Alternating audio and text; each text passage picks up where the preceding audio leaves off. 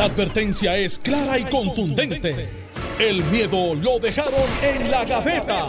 Le, le estás dando play al podcast de Sin, miedo, de Noti1630. Buenos días, Puerto Rico. Soy Alex Delgado. Esto es Sin Miedo y ya está con nosotros el eh, exgobernador Alejandro García Padilla, que le damos los buenos días, gobernador. Buenos días a ti, eh, eh, Alex. Buenos estoy, días. Estoy preocupado. ¿Por qué? ¿Qué pasó ayer a las 10 de la mañana en Pelotadura? ¿No llegó quién? No llegó uno. Oh, diante, ¿cómo tú me has hecho esto? ¿Y a quién ha llegado? Carmelo. Teníamos relevista Y el hoy. gobernador, el gobernador electo nuestro- creo que tiene conferencia de prensa. No, me digas para anunciar eso. nuevas designaciones. No, contra, pero la verdad es que lo último que se entera es uno. Eso pues, se parece a otro tipo de relaciones. Este, Pero está aquí con nosotros el representante de dicha Albonier, eh, a quien le damos los buenos días en sustitución de Carmelo Río. Eh, yo espero que sea temporera. Seguro, buenos días, Alex. buenos días, gobernador García Padilla. Los amigos no que porque la pasemos mal con él. Correcto, correcto, valga la aclaración. Yo sé que Carmelo les debe. Eso cuando Carmelo llegue mañana, ustedes cuadran con él. Bueno, eh, pero ya aquí estamos para eh, realizar el programa. Eh, creo que hay dos temas obligados. Eh, vamos a tocar el de los nombramientos ya más adelante. Pero eh, la gobernadora tiene una conferencia de prensa hoy a las 11 de la mañana que va a ser transmitida por Noti 1630 eh, y eh, en el que va a estar anunciando nuevas restricciones. Esta mañana eh, Lorenzo González, secretario de Salud, habló con Normando Valentín aquí en Noti 1 eh, y adelantó, ¿verdad?, que, que sí van a haber más restricciones, no va a haber un lockdown como tal, como, como el que hubo en, en marzo eh, 16. Y eh, pues sí, parece ser que lo que vienen son restricciones. Hay un borrador de unas recomendaciones eh, de salud que sugieren algo como, como que eh, te limitan el tiempo, por ejemplo, en un supermercado. no, está, está O sea, el supermercado que yo voy es gigantesco. Eh, y entonces eh, puede haber, qué sé yo, este 60 personas. Y Ah. aún así tú, tú, sabes, tú los ves como Pa- que pa- los pa- pasillos casi vacíos. Entonces tienen quizás 10 o 15 empleados corriendo el supermercado. ¿Cómo? Tú vas detrás de cada persona a, Mire, tomarle el a- o sea, tiempo. ¿Cómo se tomaría, cómo se podría No, lograr algo ahí así? es que tú te das cuenta de para que La la, gen- tómbola. para que la gente la tómbola exacto No, con un Ese- cronómetro. Se como lo la decía esta mañana a, a Normando, lo de la tómbola, que la- las órdenes ejecutivas tiran todo en una tómbola Ajá. y me- este, el secretario de salud mete la mano, Saca saca, un un papel. papelito. Y 30 Playa. minutos de supermercado. Playa. Eso es lo que nos, aquí está. Véanlo. No. Abogado notarial. Y ahí, ahí exacto, exacto. de- de- tenemos un CPA de la firma tal que está certificado que todo está bien. No, mira, y ahí la gente se da cuenta de los dolores de cabeza que pasa uno como gobernante y en este caso el secretario de salud y la gobernadora. De repente se filtra un documento timbrado, un documento real, no es que es un documento falso. Yo a veces pienso que no es que se filtra. Sí, hay duendes, hay duendes. Hay duendes que lo a filtran. veces yo pienso que esto es parte de la estrategia de la cabeza. Puede ser, no sé. Tú sabes, para, mira, tomar temperatura, vamos a ver cómo, Claro, por- este, cómo reacciona la gente. Entonces se, se forma el revolú ayer porque decía cosas y bendito, de, de- yo, a- aprecio el trabajo de quien haya eh, puesto en conjunto. Sé, que no fue ni Lorenzo ni la gente de prensa de allí, porque ¿verdad? Me, he, podido tener esa información. Eh, porque pasan cosas como la siguiente. Obviamente el que dio la, el que dio la información no es dentista, ni se ha sacado una muela nunca. Tiene la vi- visita del dentista está limitada a 30 minutos. Mire, cuando usted le pone anestesia en el dentista, después de que el Pues dentista le pone anestesia, le dice, mire, voy a esperar un momento en lo que la anestesia hace efecto. De acuerdo a lo que se filtró ayer. eh, sacan muela sin anestesia, papá. O- o, hasta donde llegue la anestesia. Exacto. Sí, tenemos 30 minutos, vamos a avanzar. O Mírala. ponte la anestesia, No, vete al carro. Estoy haciendo Y tu root. carro así te con- haciendo un root canal. Ven mañana que te, para coger media hora más. Continuamos mañana. no, No, uno, no. uno bromea con estas Eso cosas, pero a, a veces uno, uno dice, eh, puedo entender la preocupación y pero yo no, ¿cómo se puede ejecutar? Claro, uno, uno- uno se ríe porque ¿verdad? hay que ser un poco cómico ¿verdad? Y dentro del estrés Claro. y, la, y la- toda esta situación que nos ha creado desde marzo la, la pandemia y la ansiedad. Yo los escuchaba y pensaba como lo- el, el maestro de educación física con un cronómetro corriendo uno detrás, algo de eso, ¿verdad? Porque uno tiene que Sí, ser un poco sí, jocoso. sí. Pero en lo serio, no está la parte donde uno se molesta y es lo que, lo que gracias a Dios, y lo dije hace unos días en Noti1, quedan 30 días Déjame- a la gobernadora. déjame plantear algo, Eddie, un paréntesis. Si a mí me dicen que es que el, tiempo excesivo de las personas en el supermercado. Pero, eso voy, Alex. Es el base científica. Eh, yo, quisiera que me justificaran en Fortaleza. Eh, que es que se están tardando mucho en hacerte la limpieza o, sacarte una cara. Pero voy más todavía. Y ahí hay un problema de. La pues OMS. pero es como dice Alejandro, esto parece una tómbola. Tienen cosas ahí que ahora, a sacar. Todo lo que hacen, y lo dije hace unos días en Noti1 aquí, la, que, por eso es que quiero que llegue el 2 de enero ya Todo lo que es las decisiones que se toman en Fortaleza, lamentablemente, no tienen ni base científica, ni lógica, ni coherencia. Parece ser, déjame ver lo que, lo que Twitter dice o lo que Facebook dice, y yo quiero ser cool y quiero ser agradable a las redes sociales y tomo decisiones a lo loco. La OMS, búsquenlo en Google, la página de la OMS, estableció que no hay base científica que establezca que un lockdown, lockdown a lo loco te genere algún tipo de beneficio. Si las personas se mantienen con sus mascarillas, que gracias a Dios quizás el noventa y pico por ciento bien alto la gente aquí lo está usando, se mantiene el lavado de manos, se toman las debidas medidas, no se meten muchas personas en lugares. Fantástico. El problema es que estas malas decisiones que uno se ríe al principio, los comerciantes están ya que no aguantan más. Porque tú tienes una pequeña cafetería que te caben cinco personas y tú vendes almuerzo a tres o cuatro o ocho dólares, tres personas no caen. Si le cierras mal, lo acabas, acabas de, eliminar. Y si tú vas a tomar decisiones como gobernador, tienes que tener el balance de la compensación. Ejemplo, yo te cierro, pues creo un paquete de medidas que te voy a ayudar con, con un incentivo para pagar esa, esa nómina, etcétera. porque ellos, han sobrevivido. Se está, hablando de restricciones no de cómo. Ah claro cómo, cómo van a ayudar a esos hay que seguir pagando renta hay que seguir pagando bueno pero, eh, pero o sea, y, la cuestión de salud vemos lo mismo. Si, si, alguien me trae evidencia científica miren si tenemos como tú dices si está media hora o 31 30 minutos con 5 segundos en un supermercado produce que se te contagie pues vamos oye todos estamos de acuerdo.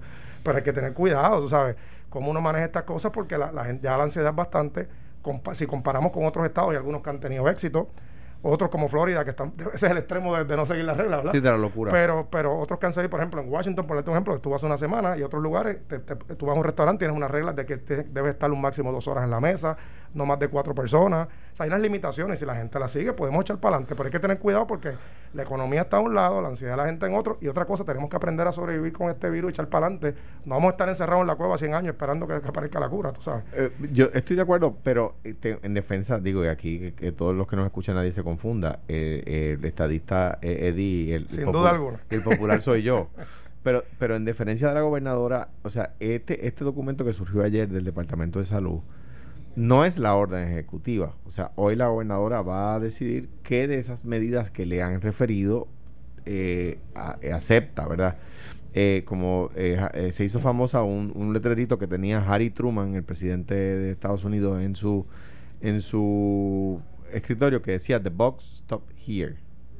Eh, o sea, allí es que se toma la decisión y el jefe de agencia puede recomendar lo que entiende mejor o, la, o, la, o el aparato gubernamental puede recomendar lo que es mejor la gobernadora decide. O sea, yo estoy seguro, debo decir, yo no anticipo que se pongan 30 minutos en el, en el supermercado o en la o en la o en el ¿cómo se llama? el dentista y una cosa como por ejemplo dice dice el documento solamente pueden estar sentados en una mesa los que sean familia. O sea, yo podría trabajar con mis compañeros de trabajo y estar en una mesa en el conference room de mi oficina, pero no puedo estar en un restaurante. Pues, ok, pero eso es lo que dice el documento ese. No, no, no. Es, posible anticipar, por, porque, porque sería irrazonable, que no es lo que va a decir la, la gobernadora en su, en su eh, anuncio de, de, de ahorita, ¿verdad? Eh, yo eh, pues supongo que ella va a tratar, ¿verdad? Y anticipo, ¿verdad? De nuevo, aquí fácil allá es difícil.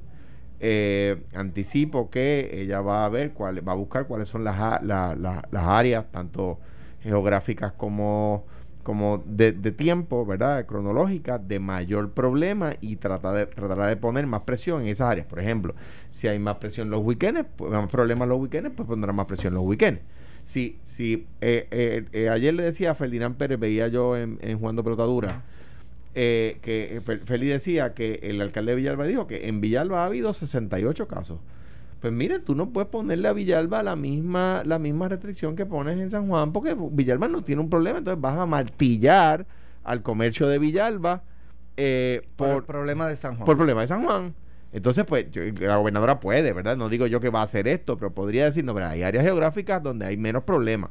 los pueblos que tienen mayor incidencia van a tener mayor restricción. Claro, hay que tener cuidado. Voy a un, un, ejemplo solamente para, y le paso el batón a, Eddie rápido. Eh, eh, para cuando mi hermano puso en Cuamo una, una para, para, para prevenir el crimen y para tener más orden en la ciudad, puso un, una, un código de orden público que limitaba los negocios, creo que a la una de la mañana o a las dos de la mañana. Algunos pueblos vecinos no lo hicieron al mismo tiempo. Entonces empezó a aumentar los accidentes de tránsito en la madrugada entre Cuamo y esos pueblos. ¿Ves? Entonces pues, hubo, que reunirse los alcaldes porque el problema se estaba trasladando. Eh, pues, pues hay que tener cuidado que no traslademos el problema a los pueblos que, que se han comportado bien, ¿verdad? Claro, y esperar a ver, ¿verdad? Que sea decisión lógica, coherente, como dije, porque yo, yo no dudo de las buenas intenciones. El problema es que ya hemos pasado por mucho. O sea, el comerciante está sufriendo, las personas que están sin empleo, y hay, hay una responsabilidad que tienen que seguir también. Y a nivel mundial, ¿verdad? Ya esperemos, con el favor de Dios, que la vacuna que se comienza a distribuir en diciembre sea efectiva pero, pero tenemos que aprender, ¿verdad?, coexistir porque no vamos a estar todo el tiempo encerrados. Y lo que pasa es que también la información, y eso lo hemos discutido el primer día, no, no, fluye con la forma correcta, porque sabemos, sí, publican algunos casos, pero hay que ver si en efecto todos esos casos son efectivamente coronavirus o no. Sabemos que el virus es serio, pero hay que tener, ¿verdad?, eh, balancear en, a quién tú afectas con la toma de decisiones. Estoy, estoy de acuerdo, pero, y no en ánimo de, de, llevar pero la contraria, pero para añadir a la discusión. O sea, también yo creo que, que la, la orden ejecutiva tiene que tener un rigor que demuestre respeto a el personal de respuesta. O sea, las enfermeras y los médicos están a tope. Estamos sobre 600 personas encamadas por coronavirus. El otro día falleció trágicamente la, mamá del nuevo presidente del Senado. Eh, eh, tú sabes, el otro día murió una enfermera de coronavirus. Estos días murió un joven de veintipico de años de coronavirus. O sea, también yo creo que tenemos que, eh, yo entiendo el tema del comercio, yo, yo me afecto si, si yo como, como, como empresario, ¿verdad? Eh, en cierne, me afecto, eh, como agricultor, me, me afecto, pero, pero contra sé que los hospitales están empezando a llegar a tope y eso hay que controlarlo. Yo, estoy, yo estoy muy claro de que el gobierno tiene que hacer algo. Cruzarse de brazos y decir, pues la gente tiene que usar mascarilla y si no, pues, pues no, la responsabilidad del gobierno es mayor.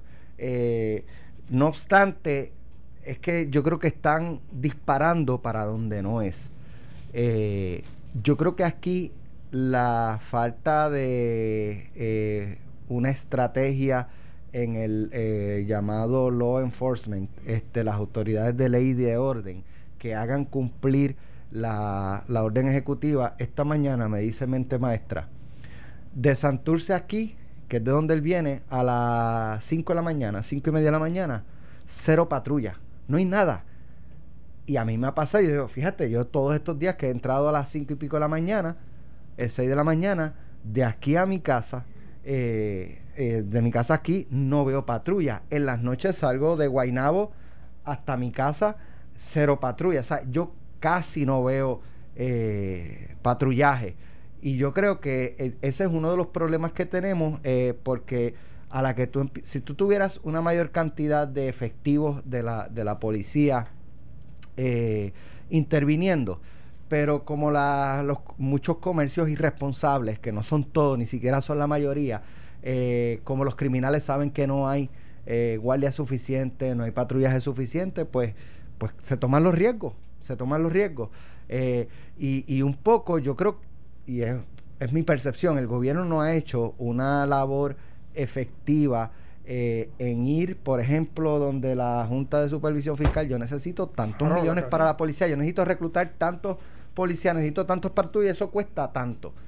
Y si no, miren, aquí está. Cada vez que vemos un video como el tiroteo que hubo en Río Grande, eh, el tiroteo que hubo en, en, en, en o que ha habido en otras partes, pan, junta junta y empiezas a meter presión y empiezas a meter presión y siguen metiendo presión hasta que te den los chavos pero es como que pues la junta es que la junta no me da o sea y tú qué tú estás haciendo para lograr y, el, este tema de la policía es, clave eso no se está percibiendo con la mano. Yo creo que la, última academia fue del gobernador García Padilla que está aquí. Creo que el gobernador Rosselló es una bien pequeñita pero hacen falta policías eso es un hecho eso no, podemos tapar el cielo con la mano.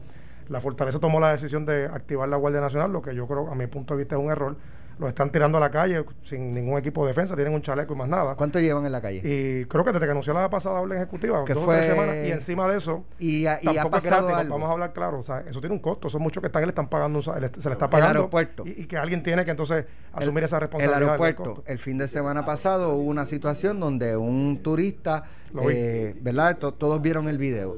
Eh, Ferdinand eh, recibe una llamada de un enfermero aquí en el programa en Pelotadura que le indica, eh, mira, yo estaba allí y yo trabajo allí. Y en el aeropuerto, en esa área, no hay policía de Puerto Rico. Los que tuvieron que arrestar al individuo fue un funcionario del Departamento de Salud y hacer un arresto civil porque no había policía. Martes o miércoles, marte- martes creo que fue, eh, enviamos al compañero Jerry Rodríguez, ya habiendo pasado lo del sábado, habiendo hecho el señalamiento el, el, el lunes, y cuando va, sí, aquí, ¿quién es el policía de Puerto Rico? ¿Qué, qué funcionario? No había. O sea, pasa lo del sábado, se señala el lunes y pues no hay, no hay, pues no, ¿sabes? Pre- eh, precisamente cuando tú estás en un No, equipo no, ejecutivo, yo- yo eh, siento, esa, información te que el gobierno tiró la toalla. Esta Yo- administración tiró la toalla en muchas áreas, en la lucha contra el COVID, en, en, en- en la cuestión de la seguridad. O sea, todo es una excusa, "Ah, es que no tengo chavo, no, que la Junta, es que... Yo- déjame decir, lo, o sea, cuando se acercaba este momento, que ya yo no, yo, yo había anunciado que no iba a aspirar a la gobernación, ¿verdad? Eh, sí es verdad que hay gente que tira la toalla. Eso por lo menos pasó. Hubo, hubo otros eh, que trabajaron conmigo hasta el último momento. Déjame hacer una anécdota, la cuento en el libro eh, Vida, Patria y Verdad. Eh, Ricardo Rosselló me pidió que si él podía empezar a, pues, a mudar su equipo y su- sus cosas, no, no solamente familiares, sino de trabajo, el día antes de la toma de posesión. Que no es algo que se suele estilar, ¿verdad? Pero yo, yo accedí. Por lo tanto, yo me voy el día primero. Pero todavía soy gobernador, ¿verdad? O sea, hay trabajo. o sea, Claro. y nosotros nos fuimos a casa de Grey Santana, es un grupo muy pequeño, a quien le estaré eternamente agradecido. Eh, lo llevo en mi corazón. Eh, a trabajar con infinidad de cosas, incluyendo, eh, o sea, temas fundamentales para el país o fundamentales para un ser humano, ¿verdad? Como, como, un, como un indulto, por ejemplo. Eh, eh, eh, o sea que, que mm, no me imagino a la gobernadora tirando la toalla, pero supongo que entre su gente cercana hay unas personas que están allí eh, eh, con la carabina, ca- cala- carabina calada, ¿verdad? Ya eh, listos para la pelea, haciendo cosas, tratando de empujar lo más posible para hacer lo más posible antes de que se les acabe el tiempo. El, el, eh, como dicen los americanos, the clock is ticking. Y hay otros que están planificando vacaciones. Y eso me pasó a mí. Y hay mm, a la misma merecida, merecida gente que, que había trabajado mucho. Pero de la misma manera había otros que estaban trabajando allí. yo, pero veo, yo veo eso en, en la cuestión de seguridad, principalmente. Porque es como, como dice, hay funcionarios, un Lorenzo González, hoy mismo, hablando, pa, pa, aquí, allá, vamos, este, pero en la policía de Puerto Rico. Pero por lo menos lo que no está sé, manejando yo el asunto no, del. No del- veo el DSP, virus. yo no veo. El, el no caso veo- del, de, ¿verdad? De, del, del salud fue una persona que trajo la, la actual gobernadora, el caso de la, de la Guardia Nacional lo propio también. Eh, pero nada, yo creo que como, oye, el- cuando tú estás en una posición tienes que, tu, tu contrato es hasta, hasta el último día. Yo lo, mi única sugerencia, ¿verdad? Es que la- la- se tomen las cosas tomando en consideración, ¿verdad? La, totalidad de las circunstancias, por decirlo así. Todos los elementos y que se, se tome una base científica, no es, no es hacer las cosas por hacerlas porque quizás, ¿verdad? A veces que- queriendo ayudar en una cosa afectas en otra y eso es lo que preocupa. Y yo tengo que decirte porque he visto la gente que está preocupada por, por, por su empleo, ¿verdad? Por, por echar su negocio para adelante. Y son cosas que tenemos que trabajar, ¿verdad? Siempre y cuando se cumplan con las medidas, pues hacerlas con lo, lo- ¿verdad? lo más razonablemente, no irnos a lo loco porque estos cambios y cambios afectan. Sí reconozco lo, lo- preocupante que es el virus, la situación de los hospitales que se ha mencionado, que ahí que sí realmente se mide cómo va el virus, cuánta gente llega realmente al hospital a necesitar el, el cuidado intensivo, no el que está en la casa sintomático, que sigue siendo peligroso, ¿verdad? Pero eso es el que está. En cuanto a las pruebas, se ha avanzado muchísimo. El- yo tengo que felicitar aquí al Colegio de Médicos Cirujanos y el Colegio de Enfermeros, que lo he visto en todas las comunidades activos en mi precinto y en otras áreas de Puerto Rico, eh, llevando ese, tipo de pruebas, que eso es súper importante, que siga manteniendo las pruebas, porque aunque no tengan síntomas, puede haber personas que si lo tengan, ya sí podemos saber eso. Pero eso es básicamente mi, opinión sobre el tema y mi, ¿verdad? mi única sugerencia es que sean razonables y se tomen en consideración el comercio. Tenemos que ir a la pausa, pero antes, hay un refrán que dice, no hay peor cuña que la del mismo palo. Y eso parece estar pasando con uno de los designados. Regresamos en breve con ese tema. Estás escuchando el podcast de Sin, miedo, de Noti1630. Bueno, ya estamos de regreso. Ayer el gobernador electo Pedro Pierluisi comenzó a anunciar eh, sus designaciones para distintas dependencias. Laricel James Estado, Domingo Emanuel Justicia, eh, Párez se queda, Omar Marrero se queda, Manolo Sidre eh, para Desarrollo Económico. Eh, y eh, Elba Acosta, creo que es Acosta o Aponte, que es la presidenta de la Asociación de, Maestros, eh, para el Departamento de Educación. Escribo una columna en, en, Metro en la que destaco que, un poco comentando, ¿verdad? Que creo que con lo que pasó ayer se inicia con el pie derecho. Aponte Santos. Este, Aponte Santos. Eh, sin embargo, en el yo eh, destaco que en mi recuerdo o en mi recuerdo nunca habían designado a dirigir una agencia pública eh, de parte del gabinete constitucional a un líder sindical activo. Bueno, sí. Eh, activo. el secretario del Trabajo, creo de Muñoz Marín, el, Departamento del Trabajo, el, edificio lleva su nombre. Por eso es que yo digo que en mi recuerdo. Exacto. este, te digo ya mismo el nombre. Anyway, eh, la, la, cuestión es que eh, yo siempre he dicho que los líderes sindicales muchas veces critican, critican y cuando les dan la oportunidad de hacer algo, no, no, no, no, eh, porque parte de la función es más fácil de acá criticar que coger el tostón en las manos y ver si es verdad que, que, el gas pela, como dicen en Cuamon y en el precinto 1 de, San Juan. y, y, esta señora se atrevió a, a asumir el, el, el rol. Por ejemplo, eh, doña Aida, que era presidenta de la Asociación de Maestros, pues criticaba mucho, criticaba, y esto es lo que hay que hacer, esto es lo que hay que hacer, esto es lo que hay que hacer. Yo no me acuerdo si fue bajo Ricardo Rosselló o fue bajo Alejandro, que le dicen, yo creo que fue con Ricardo, pero era lo de este que instituciones privadas administraran escuelas. Sí. Cojan una escuela usted, la asociación, cojan una escuela, como tiene un hospital, cojan una escuela y corra, córranla y mira, y después muestran los resultados. Ven cómo, cómo se puede. y tú lo replicas. Peleó conmigo muchísimo, la quiero mucho, una, señora decente. no, no, no, Una señora decente y después dijo, debimos haber aceptado la propuesta que nos hizo Alejandro Echepadilla. Pero mira, estoy de acuerdo contigo. Yo, ahora bien, y quiero, explicar, quiero explicar lo siguiente. Ajá. Para completar lo que había comentado, que no hay peor cuña que la del mismo palo, son los mismos sindicatos los que se están oponiendo a la designación de una líder sindical para dirigir el Departamento de Educación. Obviamente hay mala sangre entre la Federación de Maestros, Edúcate y la Asociación de Maestros. Eh, y ahorita yo creo que tú me expliques un poquito a veces eh, la cronología de, por qué era la Federación de Maestros y es...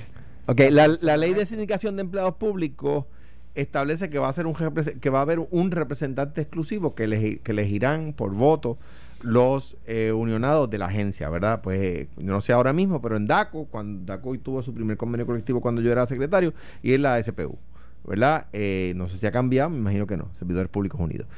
En, cuando se hace esa ley, la Roselló Padre impulsa a la Federación de Maestros para que sea que la, la, representante exclusiva del Departamento de Educación. Y así fue.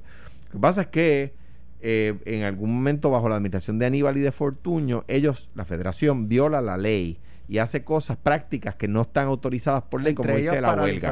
O huelga. Y se la huelga. Por ejemplo, ellos pueden hacer piquete y todas esas cosas, pero en horario libre y poner toda la presión del mundo, pero en no paralizar el sistema. No paralizar el sistema. Y lo hacen. Entonces, se descertifica la federación. En mi gobierno hay una elección, gana la asociación de maestros y doña Aida hace su trabajo. Aún así yo invitaba a Únete y a Atrévete y no me acuerdo cómo que se llama Únete y no me acuerdo cómo se La federación. y, la, federación, pero es que había había había tres además de la Únete que del oeste, eh, Asociación Federación Únete, eh, la, Educamos, creo que se llama Educamos eh, la federación, ¿verdad? Ah, no, pues es que no había habido elecciones todavía. Está, el Departamento del Trabajo estaba en proceso de hacer esas elecciones. Representante exclusivo, quien tiene la autorización en ley para representar a los maestros ante el Estado es la Asociación de Maestros. Punto. Eh, Prudencio Rivera Martínez fue el líder sindical que fue secretario del Trabajo. Eh, la designación del, del, gobernador electo, Pedro Pierluisi, de Elba a Ponte Santo, me parece a mí acertada y me parece a mí que el que eh, eh, los demás sindicatos eh, se opongan a que un líder sindical sea el secretario por el mero hecho de que es un líder sindical de otra colectividad que no es la propia, me parece a mí pequeño. Me parece a mí em, infantil.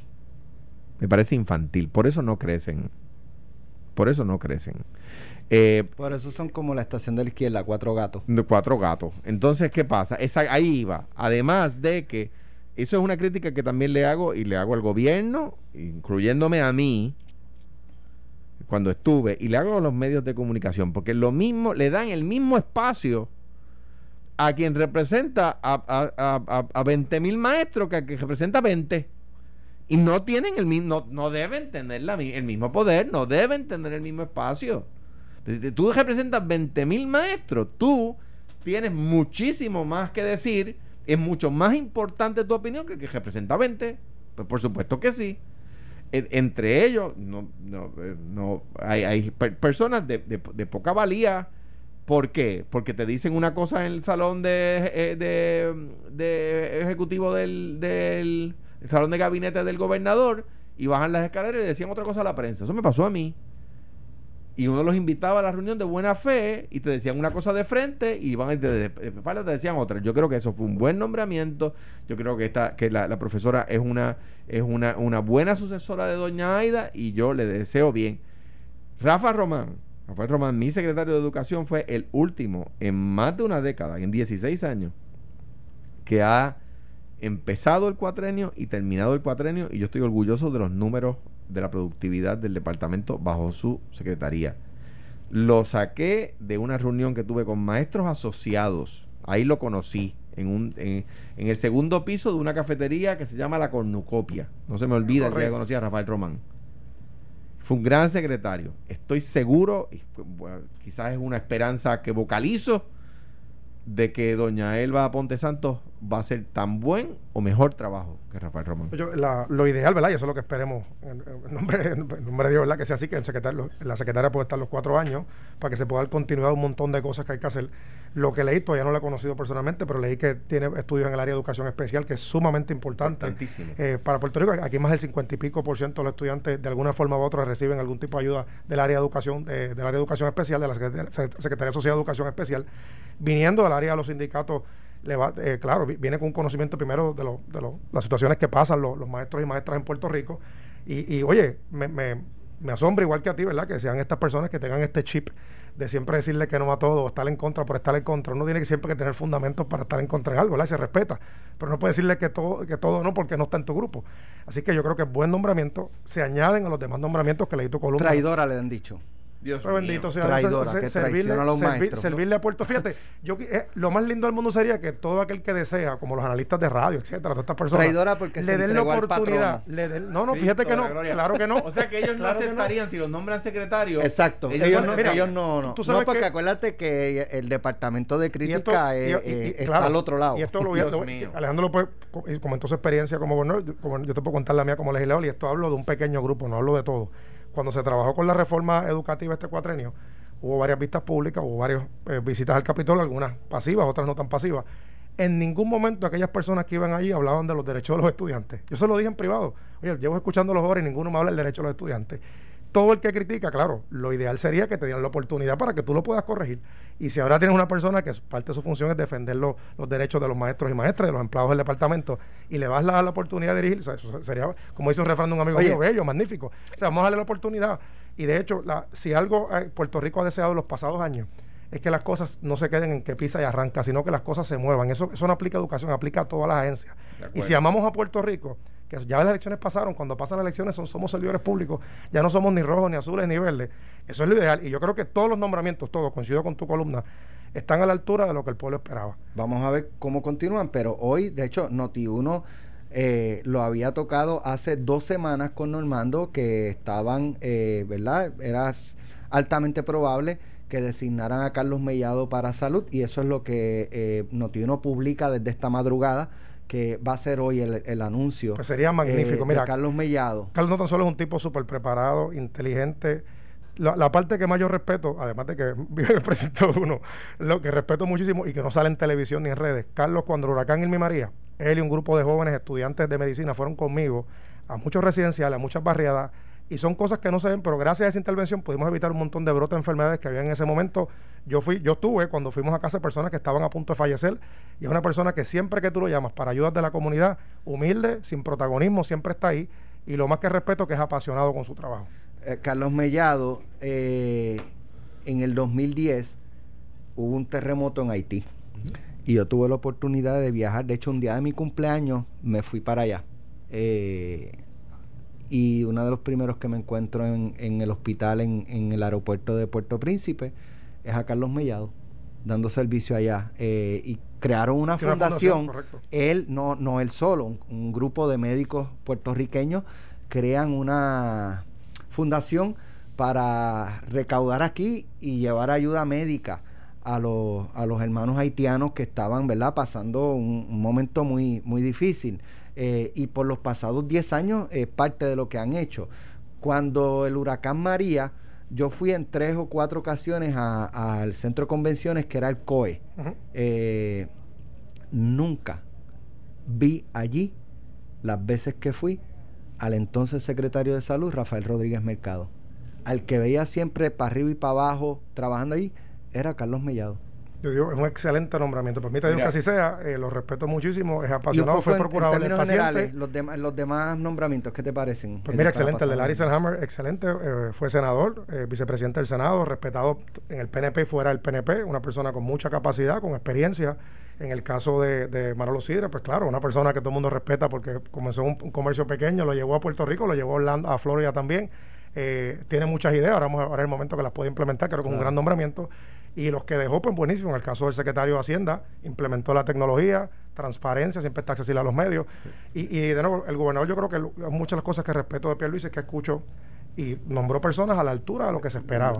estoy de acuerdo con lo que ha dicho Eddie. Lo único que voy a decir es que el propio secretario reconoce que Suri es obra del gobierno nuestro y de Zaragoza. Ah, no tengo problema con eso. Este, no por lo de la tecnología, que, hay, que hay, que Claro, es que yo, yo siempre he criticado, y de hecho te reconozco, tú leíste, hay un buen amigo, Giancarlo González, que ayuda mucho en tecnología. Tremendo tipo. Y, y, yo, yo creo que una de las fallas que hemos tenido es que no, no, no, ponemos más tecnología y más transparencia en el gobierno, porque eso nos ayuda y, a Y Suri funciona, y yo creo que...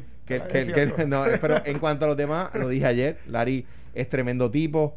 Este, eh, además de ser una buena persona, es una persona capaz, un ingeniero de primer orden, una persona decente. Entró decente y sin mancha de la política y salió decente y sin mancha de la política. Domingo Emanuel, un abogado de primer orden. A mí, y lo digo con mucho orgullo, me recuerda mis nombramientos de los cuales me siento orgulloso de Sánchez Betance y de César Miranda, porque es un abogado reconocido en la práctica privada de la profesión por todo el mundo, que yo creo que va a ser un gran eh, eh, eh, abogado del Estado, ¿verdad? Un, gran secretario. las opiniones de él como, como, como, como jurista son respetadas, etcétera. Carlos Mellado, si dando la deferencia, ¿verdad? El gobernador no ha hecho el nombramiento, pero si, si, si es él creo que es un gran nombramiento, trabajamos juntos, él fue procurador del paciente conmigo. siempre le he reprochado que renunció porque nosotros presentamos unas enmiendas a la Procuraduría eh, y él entendía que pues, pues, que debía renunciar. Yo no quería que él renunciara, pero somos, somos buenos amigos, grandes amigos, de, llamarnos, textearnos, referirnos temas. Eh, y creo que va a ser un buen secretario de salud, un gran secretario de salud. Y creo que si ese es un nombramiento acertado, eh, eh, entiendo que por ahí viene la agricultura también. Es una persona que conoce, no lo voy a decir, eh, que conoce de agricultura. que, que él me pidió que, lo mantuviera.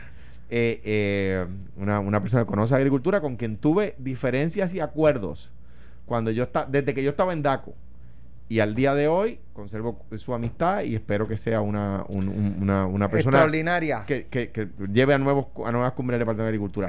Hay un proyecto de ley particular de la extraordinaria que la gobernadora incluyó. Bien brevemente lo resumo. En mi gobierno aprobamos una ley que le da el 1% de ciertos arbitrios a la Escuela de Artes Plásticas, al Conservatorio de Música y a otras agencias. Eso se elimina en el 2017 con la ley 26 del 2017. El Conservatorio de Música. Conservatorio de Música. Sí, precinto uno, Miramar. Este y la Escuela de Plástica también, Viejo Sagún. Eh, también, mira, también son- es tu precinto. buenos amigos. Se elimina en, en el- en la ley 26 del 2017, le quita ese dinero. eh, Hacienda se lo sigue dando, pero ya, ya no se lo va a dar más. Y ellos, con- como es natural, protestan. Eh, el Departamento de Hacienda les apercibe, mira, no les va a tocar más este dinero. Y la gobernadora ha presentado un proyecto de ley para, para volverle a dar ese dinero. Ojalá y se apruebe. Eh, eh, yo creo que, que la delegación popular debe decirle al gobernador, cuidado con las cosas que apruebas ahora para en enero venir a pedirnos consensos. No vengas a abusar ahora que tienen la mayoría en los dos cuerpos, con, por ejemplo, con cosas de plebiscito y cosas, para después venir a pedirnos consenso y que trabajemos, llevemos la fiesta en paz en enero. O sea, eh, la fiesta en paz empieza ahora, no empieza después. Creo que no ha- hasta ahora que yo sepa no hay nada controversial eh, en la extraordinaria. Si surgiera, pues, pues tiene que tiene que saber que en enero va a tener que hacer que tirar el puente. O sea, no puedes romper los puentes ahora para tratar de tirarlos en enero. Pues bueno, yo sé que nos convocaron para el lunes en adelante extraordinario, no he visto la convocatoria. Se supone que esta misma, la conferencia de prensa que tendrá en unos minutos la gobernadora va a anunciar cuáles son las medidas, desconozco cuáles van a ser. Eh, pero nada, parte del proceso constitucional, los gobernadores son gobernadores hasta, hasta el 2 de enero al mediodía y hasta el 31 de diciembre pueden convocar y hacer, ¿verdad? Dentro de su margen constitucional, convocar la Asamblea Legislativa. Yo voy a estar evaluando qué medidas van a estar sobre la mesa. He escuchado rumores, pero como no he visto ningún proyecto todavía, ni he visto la, la- convocatoria, pues me voy a limitar a, a esperar el lunes y ver qué es lo que se va a tocar y con mucho gusto lo discutimos una vez llegue la convocatoria. Bueno, eh, ayer estábamos pendientes de pelota dura con Ferdinand Pérez, que comienza en unos minutos, eh, a ver si va a faltar alguno de los miembros. Y faltó uno de los miembros. No pudo viajar a Ponce, que era donde estaban, porque pues tenía un anuncio que hacer, ¿verdad? De, en el caso de Manolo Sidre. Eh, tengo información, pero mm, yo voy a esperar a escuchar el programa a ver si falta otro miembro hoy en el programa de pelota. Mano, no, no nos podemos enterar por, no nos podemos enterar, o sea, no podemos ser el último que se entera. No, yo como, espero como que no. sucede en otras faenas Nada, de la vida, pero de la, en- vida eh, de la gente. En unos Dinos 10 algo, minu- Alex. en unos 10 minutos vamos a ver si, No, si, Carmelo- si quedan los últimos dos de pelota dura. O sea, Carmelo. en resumen, estos, estos micrófonos Ah, tienen más de buena suerte. dura. No, no, bueno, por eso digo la que ayer hay que escuchar a pelota dura a ver si Ferdinand está solito hoy. si está eh, o- o mercader. si- Esto fue, el podcast de Sin, miedo, de Noti1630. Dale play a tu podcast favorito a través de Apple Podcasts, Spotify, Google Podcasts, Stitcher y notiuno.com.